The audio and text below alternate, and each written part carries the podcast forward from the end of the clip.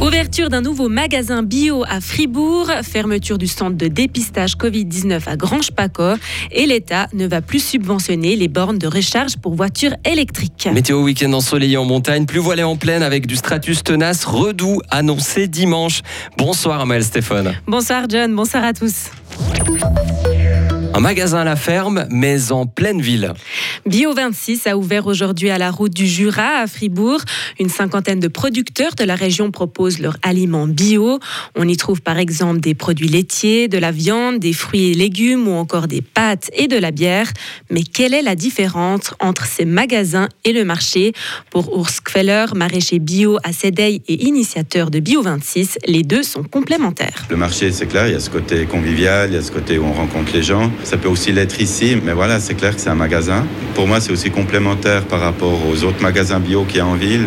On n'a pas le même assortiment, on n'a pas euh, certaines choses que ces magasins ont, parce que nous, on est vraiment limité à ce 0,26, donc à cette euh, région géographique du 0,26 qui fait que ça nous limite dans certaines choses qu'on ne peut pas proposer.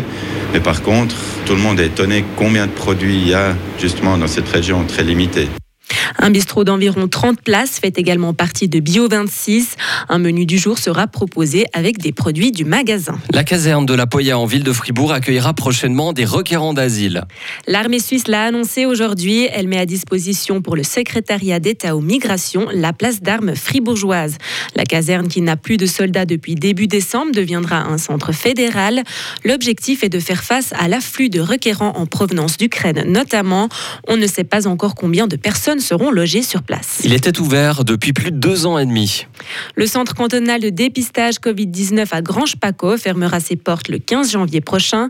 Il faut dire que sa fréquentation risque de largement diminuer suite à la décision du Parlement fédéral de ne plus rembourser les tests hors indication médicale.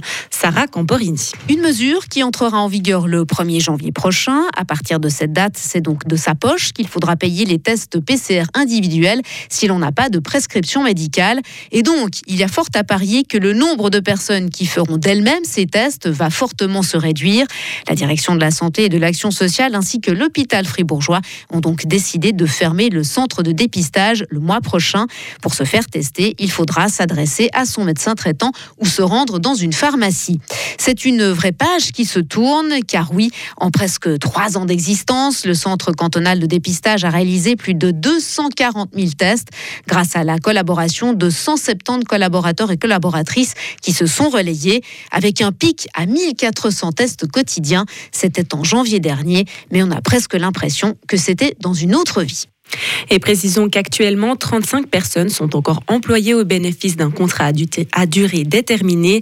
Elles seront encore chargées des rangements et de la remise en état des locaux. Mauvaise nouvelle pour les amateurs de voitures électriques. Il n'est plus possible de toucher d'aide de l'État de Fribourg si vous voulez installer une borne de recharge pour voitures électriques. L'entier de l'enveloppe à disposition, à savoir 1 million de francs, a été utilisé. Au total, 800 installations ont été subventionnées. Les habitants de Chénance en Sarine ne verront pas leurs impôts augmenter l'année prochaine. Ils l'ont décidé hier soir lors d'une assemblée communale extraordinaire.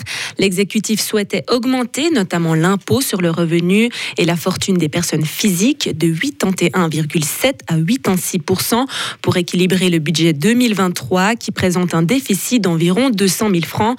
La syndic de Chénance précise que cette situation n'est actuellement pas problématique étant donné que la commune a la possibilité de puiser dans sa fortune et selon elle, ce refus s'explique notamment par la hausse du coût de la vie. Le Conseil fédéral veut mieux protéger les enfants contre la pollution.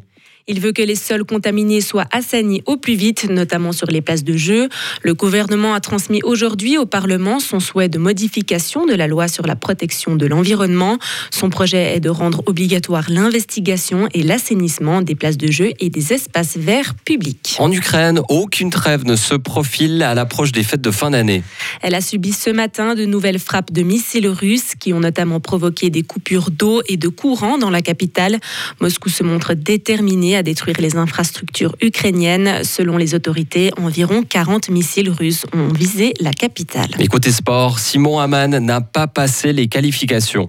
La Coupe du Monde de samedi à Engelberg se disputera sans lui. Le quadruple champion olympique est le seul des quatre Suisses à avoir échoué en qualification.